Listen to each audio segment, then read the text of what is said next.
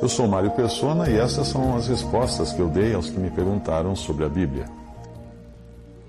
Você tem escrito para mim com frequência, eu tenho respondido o que você escreve, e claro, você é muçulmano, eu sou cristão, e você tenta colocar os seus pontos, eu tento apresentar o que eu encontro na palavra de Deus, mas aí eu vejo você, quando não consegue eh, responder as questões que eu coloco, você parte para a agressividade. E eu pergunto: essa agressividade sua é normal? Eu confesso que eu nunca conversei sobre questões de fé com um muçulmano. E eu não sei que comportamento é considerado normal para você numa situação assim. O uso de clichês pode parecer falta de argumentos, não é? Uh, você usou vários clichês. Você, abre aspas, dogma luterano inventado por um bêbado mulherengo, fecha aspas. Você diz que cristianismo é isso. Abre aspas, outra mentira cristã, fecha aspas, abre aspas, esse papo de filho de Deus Salvador vem de cultos pagãos e deuses solares, fecha aspas, abre aspas, farsa, a farsa da trindade, fecha aspas, abre aspas, muitas profecias são pura distorção, fecha aspas, abre aspas, falsificação da Bíblia, fecha aspas. Você usou todos os clichês que são comuns, pelo que eu, pelo que eu estou vendo, então, a, a muçulmanos, mas também não, não, se espante se eu disser a você que são comuns a cristãos que dizem ser cristãos, mas não são, porque creem em certas doutrinas que são antibíblicas, que distorcem a Bíblia e nem creem na Bíblia de maneira alguma, porque acham que ela foi falsificada, ou então se apegam a teorias conspiratórias. Então, o seu comportamento, eu não sabia que os muçulmanos também se comportavam assim, porque eu tenho encontrado muitos que se dizem cristãos dando a mesma, as mesmas desculpas suas que você deu, falando mal de, de Lutero, uh, falando que Uh, o cristianismo vem de cultos pagãos, deuses solares, não crendo na trindade, Deus Pai, Deus Filho, Deus Espírito Santo, dizendo que as profecias não, não, são bem assim, ou até muitos dizendo que a Bíblia não é, não é, não está ok a Bíblia, a Bíblia foi falsificada, alguém mudou a Bíblia, só que nunca apresenta os originais, porque se você, para você falar que uma Bíblia foi falsificada, foi adulterada, é preciso que você tenha os originais. Mas antes que eu me esqueça, obrigado pela visita ao meu site respondi.com.br.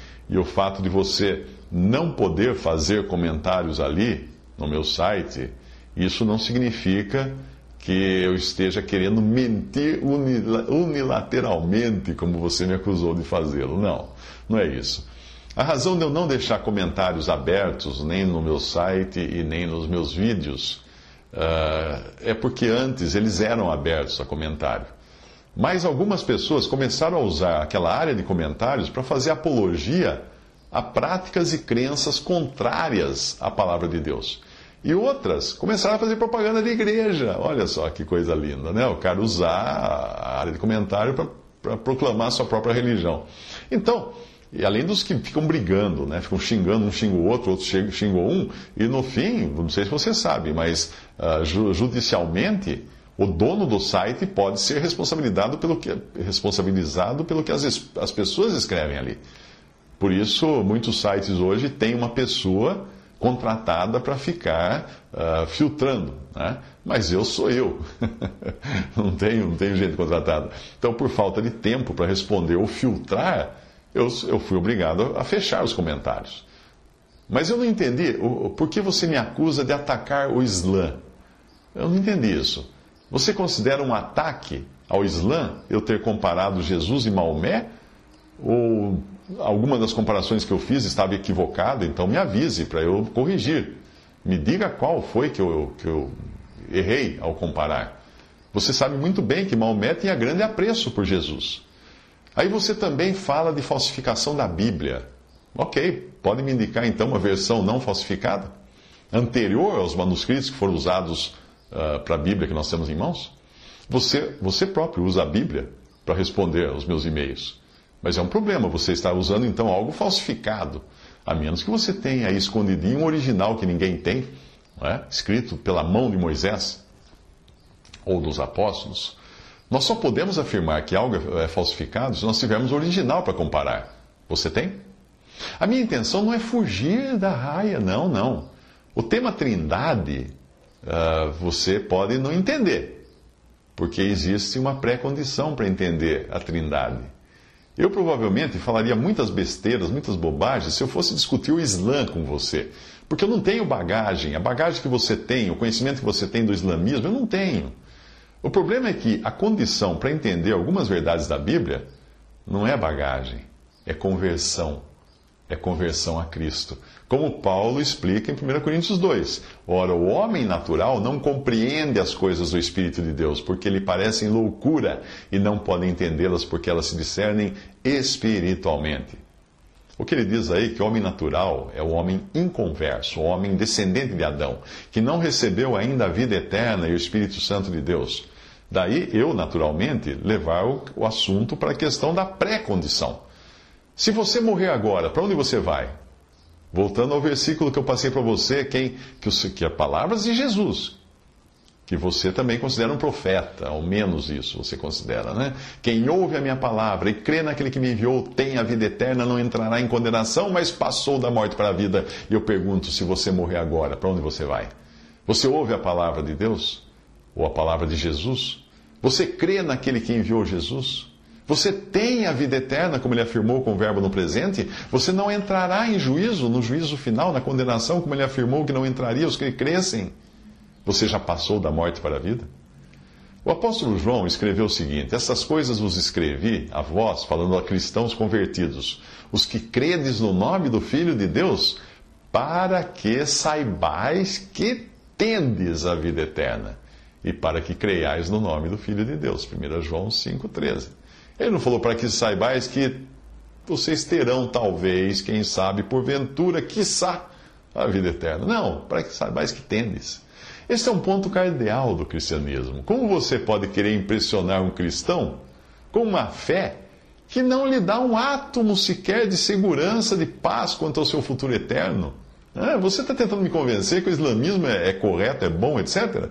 Mas você não tem a certeza da sua salvação. Como é que você quer vender essa sua ideia? Você compraria uma passagem se a companhia aérea dissesse que não sabe para onde vai o seu voo e nem mesmo se vai chegar lá? Não, você não compraria uma passagem. Você, não, eu quero saber para onde eu vou. Eu não vou entrar num avião que não, não diga para onde eu vou, não é? Um dia uma menina mormon, e os mormons não creem que Cristo seja Deus e Salvador. Os mormons adoram um profeta deles, não é Maomé, é Joseph Smith. Percebe as semelhanças, não? Mas um dia essa menina mormon queria me convencer, num ônibus que eu estava viajando, ela queria me convencer a aceitar o mormonismo. E eu perguntei a ela o seguinte, como eu pergunto para você, porque ela não tinha certeza do futuro eterno. Eu perguntei a ela, você tem certeza para onde você vai? Ah, ela não tinha. Eu perguntei, se você morrer agora, se esse ônibus bater, nós dois morremos, para onde você vai? Ela não sabia. Ela não sabia. Eu perguntei, minha filha, você está querendo me, me, oferecer algo que você mesma não sabe se vai dar certo no final? Em suma, o que você tem que possa me interessar, ou a qualquer cristão que já tenha certeza da vida eterna, já tenha paz, já tenha segurança quanto ao seu destino, já tenha o perdão dos seus pecados, o que você pode me oferecer que eu não tenho ainda? Hã? Agora, respondendo algumas das suas questões, você escreveu o seguinte: abre aspas. Até Jesus falou: Por que me chamas bom? Só há um, que é, uh, bom só há um, que é Deus. Então a perfeição só pertence a Deus, fecha aspas. Bom, a minha formação é em arquitetura, eu não exerço há muitos anos. Se você me chamar de arquiteto, eu posso responder a você da seguinte maneira: Por que me chamas de arquiteto? Arquiteto nesta conversa só tem um. Eu entendo que a resposta do Senhor Jesus foi nesse sentido. Quando aquele jovem perguntou a ele, uh, o Senhor Jesus falou, chamou-o de bom, e o Senhor Jesus respondeu: Por que me chamas bom? Só tem um que é bom. Percebe? Você escreveu, abre aspas, para turvar o assunto você inseriu o pecado original, outra mentira cristã, fecha aspas. O pecado é a natureza.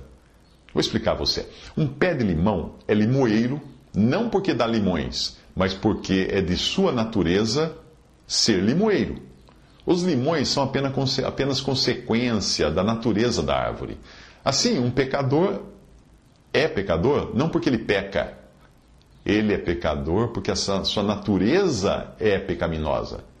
Pecados são seus frutos, seus frutos as suas obras, seus pecados, os seus frutos. Agora, não, não, não, espere que, que todos compreendam isso. Eu sei de cristãos que não creem no pecado original também.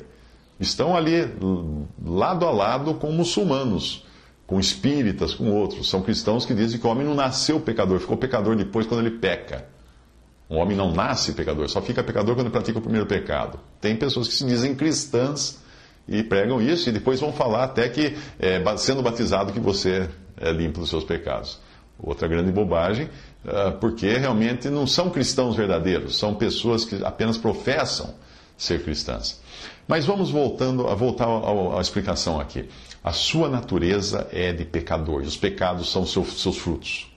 Ok? Serve para o limoeiro e serve para você.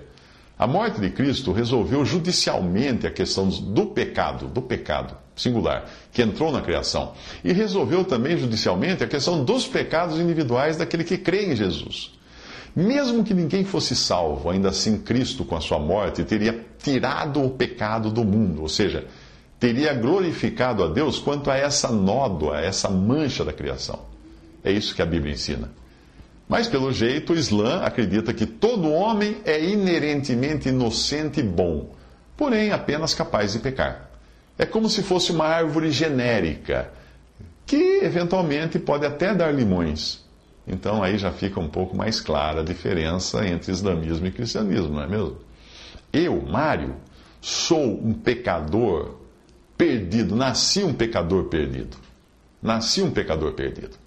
E como eu não, tenho, não tinha virtude alguma que garantisse a minha salvação, lembre-se, eu sou o pé de limão. Portanto, não espere laranjas ou maçãs de mim. Eu só poderia produzir limões.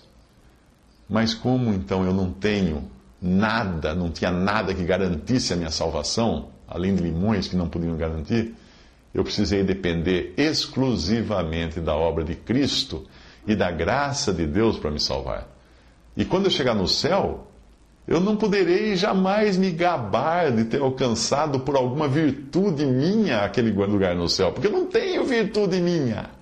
Eu nasci sem virtude, só nasci com pecado. Você não é pecador no sentido de não considerar que tem a natureza pecaminosa. Você, não, você acha que não é pecador, você acha que não nasceu pecador. E você acha que depende das suas virtudes para se salvar. Embora não possa ter certeza alguma do seu destino, ou se você já colecionou virtudes suficientes para fazer com que o, o fiel da balança é, penda mais a seu favor, digamos que você consiga um dia chegar lá, na presença, no, no paraíso, por suas virtudes. Para quem vai ficar o mérito da sua salvação? Hum? Lembre-se de que no Islã, o maior pecado é orgulho de se tentar igualar a Deus, não é? Você sabe que é. O islamismo considera isso. Agora, se o padrão de virtudes é Deus, será que Deus aceitaria alguém que estivesse abaixo desse padrão? É? E se alguém se considerasse a altura do padrão divino para chegar ao paraíso, como ficaria Deus? O que ele achar dessa pessoa que, que viesse a dizer: Hum, eu estou realmente Quase lá, estou chegando no padrão divino para ir ao paraíso. Isso seria orgulho, o maior pecado. Então, se você viesse a ser salvo por considerar-se bom o suficiente para ser salvo, você ficaria condenado, porque você estaria incorrendo no pecado do orgulho. E é orgulho até achar que você consiga. Isso já é orgulho. Você achar que tem condições para conseguir. É uma equação difícil de resolver, não é? Mas quando eu vejo na Bíblia que Cristo não somente tomou o meu lugar no juízo divino, mas também é por meio dele que eu sou justificado, reputado por justo, aí toda a glória da minha salvação é dada a Cristo. E como ele é Deus, toda a glória vai para Deus, nada para mim. Aí você escreveu, abre aspas, o fato é que não há uma profecia que diga claramente que Deus viria em forma humana para morrer e redimir o mundo, fecha aspas. Olha, claro que há.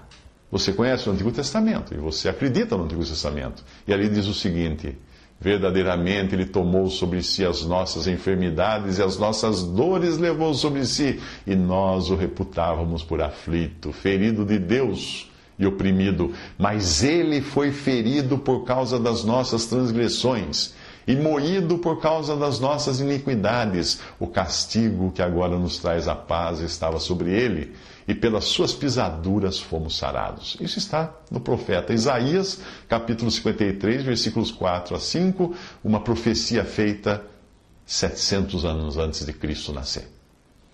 Aí você escreveu, abre aspas, Jesus não veio para morrer, veio para revitalizar a lei, fecha aspas. Ora, para sabermos o que ele veio fazer, é melhor mesmo perguntarmos a ele, não é? Então vamos perguntar o que Jesus veio fazer. E Jesus lhes respondeu, dizendo: É chegada a hora em que o Filho do Homem há de ser glorificado. Na verdade, na verdade vos digo que se o grão de trigo ficar indo na terra, não morrer, fica ele só, mas se morrer, dá muito fruto. E eu, quando for levantado da terra, todos atrairei a mim. E dizia isto, significando de que morte havia de morrer. João 12, 23 a 33. Aí você escreveu: Muitos profetas tiveram várias esposas. Quantas vezes Deus os condenou? Hum? Bem, os árabes são grandes matemáticos. De quantos elementos é formado o número 2? Vamos ver se você acerta a resposta. E vamos ver o que Jesus disse a respeito. Jesus, porém, respondendo-lhe, respondendo-lhes, disse-lhes: Não tendes lido que aquele que os fez, no princípio, macho e fêmea os fez? E disse: Portanto, deixará o homem, pai e mãe, e se unirá à sua mulher. E serão quantos? Dois, numa só carne? Mateus 19, 4 a 5. Eu acho que se você for bom de conta, saberá que dois significa um mais um. Não um mais dois, não um mais três, não um mais dez. Porém, um mais um. E no princípio Deus fez homem e mulher e disse que serão dois numa só carne. Não serão dez.